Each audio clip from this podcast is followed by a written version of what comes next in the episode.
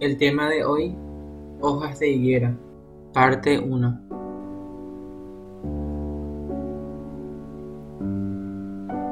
En Génesis encontramos la famosa historia de Adán y Eva. Sabemos que ellos se equivocaron delante de Dios y para ocultar su vergüenza, según Génesis 3, versículo 7, dice que fueron abiertos los ojos de ambos y conocieron que estaban desnudos. Entonces cosieron hojas de higuera y se hicieron delantales. Hoy te quiero hablar en esta primera parte de las hojas de higuera postmodernas. Las hojas de higuera de la cual muchos jóvenes usan para cubrir su vergüenza. Incluso estamos hablando de matrimonios, de gente adulta. Hoy en día las personas intentamos controlar qué es lo que otros pueden ver de nosotros. Recordemos que Adán y Eva se cubrieron con hojas de, higuera para ocultar su vergüenza de la mirada del otro. Y nosotros nos cubrimos con nuestras apariencias para hacer exactamente lo mismo. Solo que en vez de cosernos un traje con hojas de higuera, lo que hacemos es crear una imagen para proyectar a los demás. Nos disfrazamos de la mejor versión de nosotros mismos para ocultar nuestras vergüenzas más profundas y proyectamos una imagen de perfección para que no vean nuestra desnudez.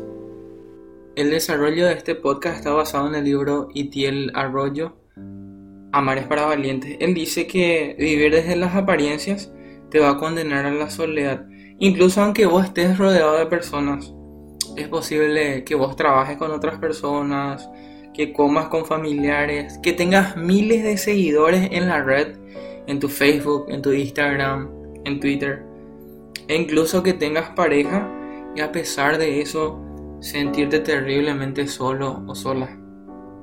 Este autor aquí aborda de que una de las maneras favoritas de proyectar una imagen son las redes sociales de Internet. En realidad Internet se ha de simplemente digitalizar nuestras hojas de higuera no facilita la tarea de controlar lo que otros pueden ver de nosotros. Eh, de alguna forma nos dio la oportunidad de crearnos un personaje público que presentar al mundo.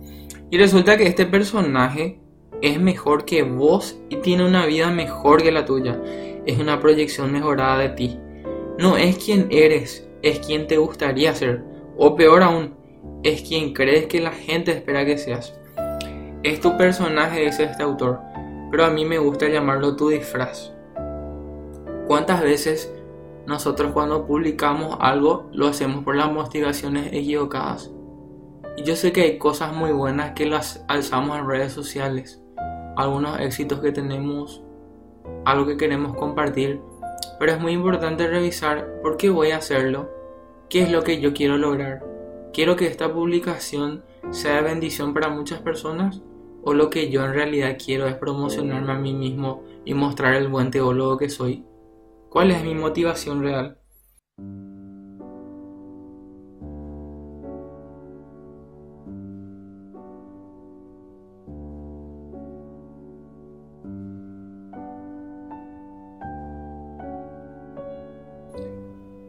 Creo que esa pregunta que Dios le hizo a Adán nos hace a nosotros hoy en día. ¿Dónde estás? ¿Detrás de qué te estás escondiendo? Es interesante descubrir que el origen etimológico de la palabra persona viene del griego prosopora, que significa máscara. Y el autor dice que cree que una de las razones por la que el Internet eh, junta a una comunidad global de millones de personas es porque nos permitió relacionarnos a través del personaje que hemos creado. Las redes sociales se han convertido en el gran carnaval de alguna forma de nuestra época con una fantasía de personajes que se presentan unos a otros con sus máscaras puestas. Entonces, no es casualidad de que Facebook tenga un muro y que Instagram tenga filtros. Porque, dice este autor, no es detrás de los muros donde se esconden los secretos. No se usan los filtros para ocultar los defectos.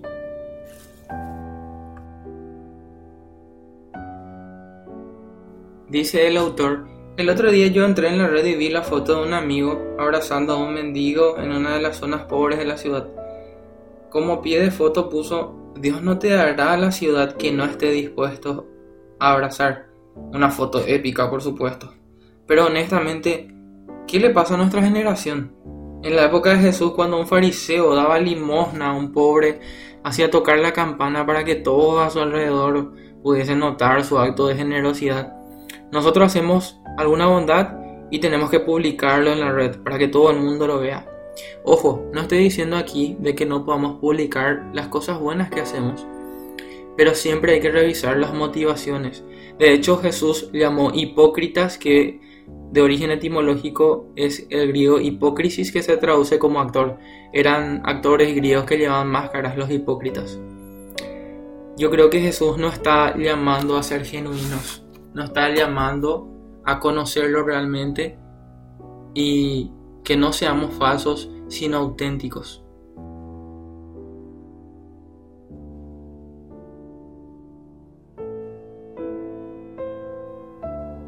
Entonces te dejo con estas preguntas. ¿De quién necesitas aprobación? ¿De cuántos likes en Facebook? ¿Piensas que necesitas la aprobación de muchas personas en tus redes sociales de lo que van a decir tus amigos por las cosas que te compraste para ser una mejor persona, es bueno que revises tus motivaciones. En 2 Corintios 3, 18 dice este texto muy importante, escuchen. Nosotros todos, mirando a cara descubierta como en un espejo la gloria del Señor, somos transformados de gloria en gloria en la misma imagen como por el Espíritu del Señor. El Señor nos insta no solamente a mirar nuestro smartphone y a ver quién nos aprueba ahí, sino que nosotros mirando a cara descubierta en el espejo, pero la gloria del Señor se tiene que ver reflejada en nuestras vidas, sin falsedad, sin hipocresía, sin hojas de higuera. No debemos ocultarnos, no debemos mostrar una falsa apariencia, sino ser genuinos así como Jesús llamó a hombres pecadores. Si hay algo que le llamó la atención es la actitud de Pedro cuando llegó a él. Apártate de mí, Señor, porque soy un hombre pecador. Pedro no se presentó, oh Señor, gracias por elegirme, soy un gran pescador. No, no dijo eso. Él llegó genuinamente mostrando su corazón, engañoso, perverso, corrompido. Pero su gracia abrazó a Pedro y lo transformó en una persona para bien. Entonces tenemos que mirar a cara descubierta como en un espejo la gloria del Señor para ser transformados de gloria en gloria en la misma imagen que Dios tiene que quiere formar de vos. No creas tu propia imagen, deja que Dios crea la imagen que Él quiere plasmar en ti. Si te ha gustado este mensaje, te animo a compartirlo. La próxima vez voy a estar hablando de las siguientes hojas de higuera que los jóvenes hoy en día o matrimonios, casados o amigos lo practican. Y es necesario que recordemos que Cristo tiene ropas nuevas para vestirnos y no nos ocultemos detrás de las apariencias. Les saluda a su hermano en Cristo Josías Romero desde el Chaco, paraguayo. Bendiciones.